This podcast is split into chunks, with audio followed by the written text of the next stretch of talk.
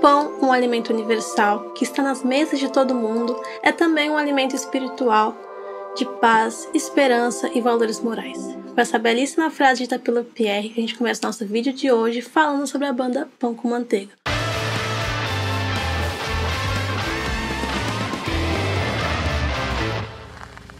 A banda foi formada pelo Paulo Som, pelo Johnny, pelo Pierre, pelo Gilberto e pelo Edson. E mesmo tendo lançado apenas um álbum, auto-intitulado, eles conseguiram mudar os rumos nessa música, né? Foi um álbum muito marcante.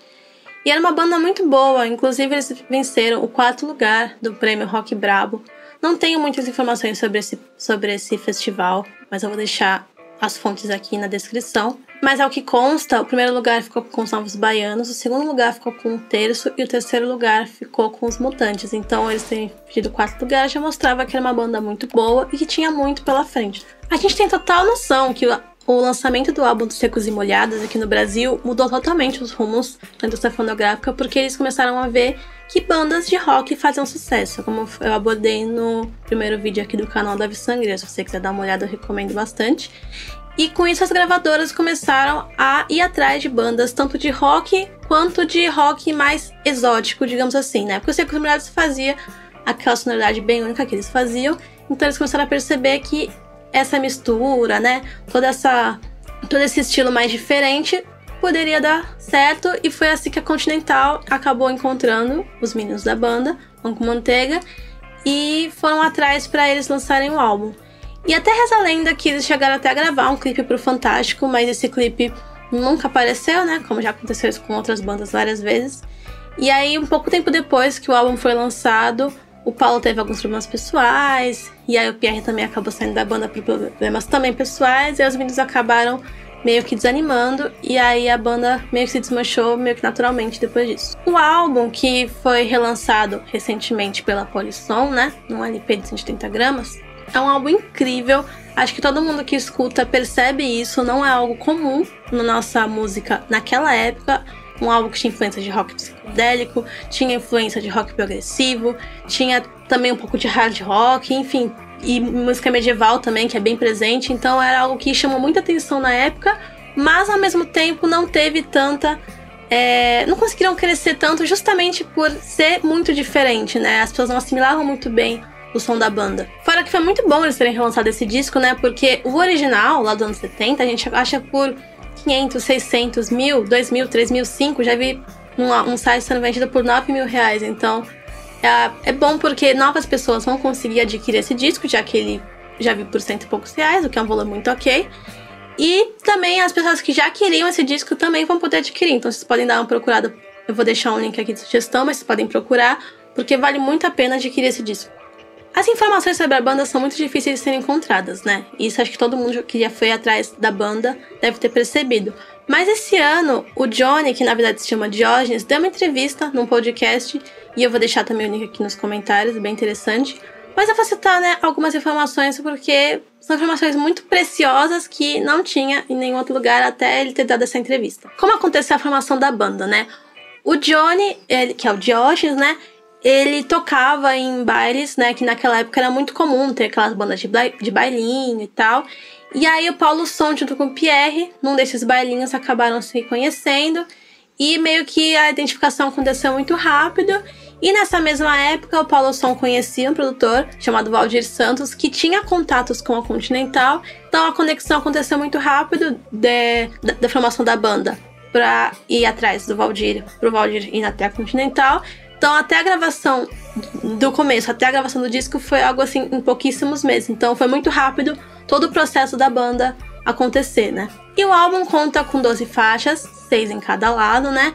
E essa icônica capa é, foi feita pelo Oscar Paulífico e Valmir Teixeira, que eram pessoas contratadas da gravadora. A banda mesmo acabou não mexendo, é, não escolhendo, né, a capa. Então foi algo que a gravadora mesmo que impôs, o que é até que bem comum, né? Bandas pequenas não tinham assim tanta voz ativa para esse tipo de coisa. E falando das músicas, né, que é o mais importante, a gente começa com Mr. Dra, que é uma música que a princípio você acha que é bem bobinha, mas quando ela começa a letra a acontecer, né, a gente percebe que tem bastante alfinetada, né? Uma letra bem irônica com a questão da sociedade mesmo. É uma letra incrível. Eu acho muito interessante o solo dela que É um som assim bem estridente que incomoda, sabe? Mas ainda assim, depois é, se desenvolve muito bem, é muito bem tocada. Acho que até é uma música bem energizante para começar o álbum. Uma pena ela ser bem curtinha, porque é uma delícia de ouvir.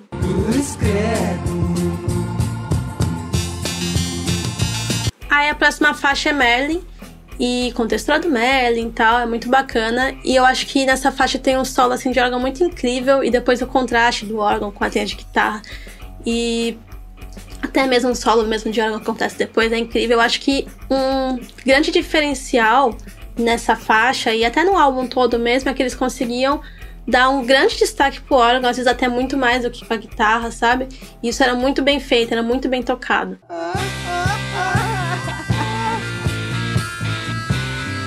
E aí vem a Flor Felicidade, que é uma faixa que aborda na letra meio dos folclóricos, é muito bom. Inclusive, eu quero destacar nessa faixa é, as linhas de baixo do Pierre, assim, são impecáveis.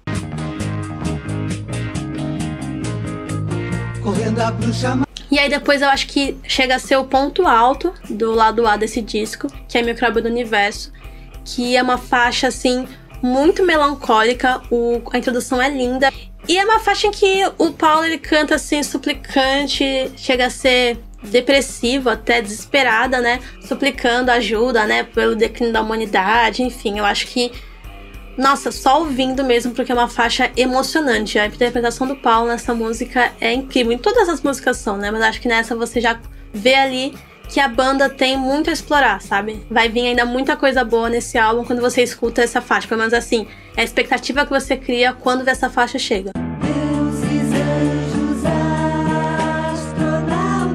E a próxima faixa é a Montanha Púrpura, que é um, uma faixa instrumental. Eu considero assim um dos instrumentais mais incríveis da nossa música nacional. É realmente incrível. Que tem ali um violão de 12 cordas, depois é, aquele órgão sempre muito bem executado, né? Eu acho que é uma, uma faixa que consegue transitar muito bem entre o prog e o psicodélico. É, talvez a guitarra seja um pouco mais psicodélica, o órgão seja ali mais prog, mas ainda assim tem aquela linha bem tênue, sabe? Que conseguem brincar muito bem. Uma faixa incrível que acaba fechando o lado A de uma forma incrível. Eu acredito que se o álbum acabasse ali, tava perfeito, sabe? Mas não, ainda vai ter o lado B.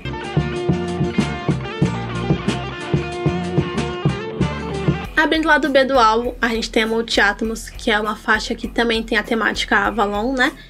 E também tem aquela coisa politizada, tem aquelas alfinetadas, é muito incrível. E mais uma vez a gente tem o órgão como um grande protagonista.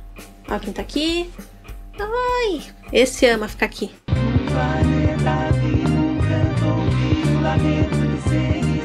Aí depois a gente tem a Serzinho Sem Medo, que eu acho que é uma faixa assim muito calorosa, sabe? Ela até tem uma certa diferença, um contraste com as anteriores, que tem ali um pezinho na música caipira, sabe?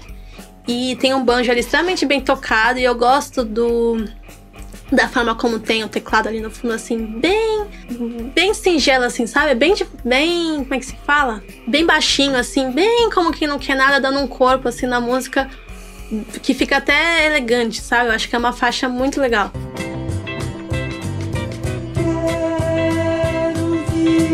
E aí a gente tem a Cavaleiro Lancelot, que tem a icônica, incrível, absurda passagem.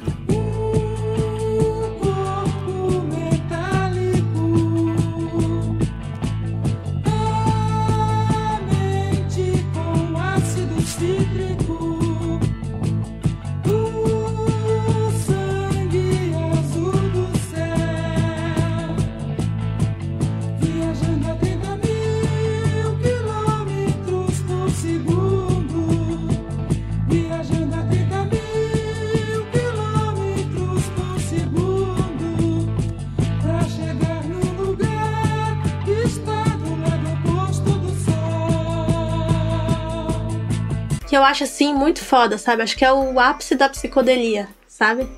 E é uma faixa que tem pouquíssimas linhas de guitarra, então mostra como a banda conseguia criar umas atmosferas tão incríveis usando pouquíssimas partes de guitarra, né? Usando muito órgão, baixo, enfim.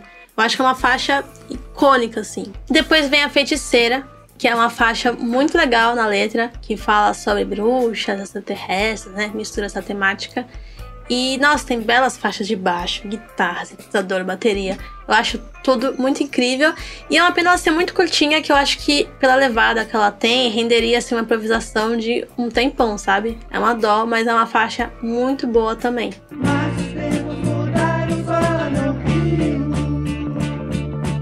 E aí depois a gente tem a Fugindo do Planeta, que é uma faixa que tem uma letra extremamente melancólica que fala é, o quanto esse planeta tá careta e a pessoa, né, quer ir embora e tal.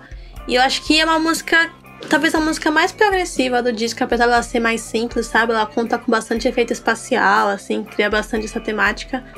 E é uma faixa, assim, lindíssima. Muito impecável na execução, né? Como todas as outras do disco, essa é a grande verdade.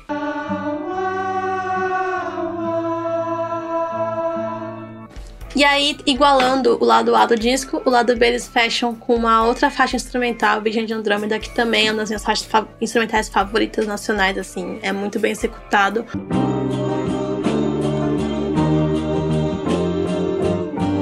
Só o único defeito, de certa forma, é que em alguns momentos o solo de guitarra tá muito baixo. Mas aí isso tem a ver com a mixagem, né? Que na entrevista que o Diógenes deu, ele conta que a banda não teve nenhum tipo de poder né, de voz ativa na hora da mix, então eu acredito que isso tenha pecado bastante, mas de certa forma era uma coisa que também era muito comum naquela época, né? As bandas novas não tinham muita influência nas coisas, então acabavam lançando de qualquer forma, somado ao fato de que os LPs naquela época, os LPs nacionais, não tinham uma boa qualidade. Isso até fala num documentário bem bacana que eu vou deixar aqui também na descrição sobre as bandas de rock dos anos 70 mas tudo isso acabou fazendo com que o disco não tenha. É, apesar de ser um álbum muito bonito, todas as faixas serem incríveis, todo mundo toca muito bem, o produto final, como não foi bem mixado, não foi bem produzido, não é tão, tão limpo, sabe? É, não tá assim muito legal. Inclusive nesse relançamento que eles fizeram, eles deveriam ter feito uma, uma masterização, né? Uma remasterização, no caso, né? Porque é um disco que peca demais nisso, sabe? A gente pega trabalhos como até o próprio Secos e Molhados, que era incrível, ou até Casa das Máquinas, né, que é lá do mesmo ano, e a gente pega esse, por exemplo, a gente percebe a qualidade técnica que tá muito abaixo, sabe? Até o próprio disco da Ave Sangria, né? A gente vê que é, que é uns anos antes que é um álbum também muito bom, mas também peca muito na, na, mix, no geral. Então a gente vê que isso era um grande problema das bandas nacionais. Talvez se esse disco tivesse sido mais bem finalizado, iria ter mais receptividade, com certeza. Se você for pegar o álbum para escutar, ele é muito coeso. Isso acho uma coisa muito legal desse álbum.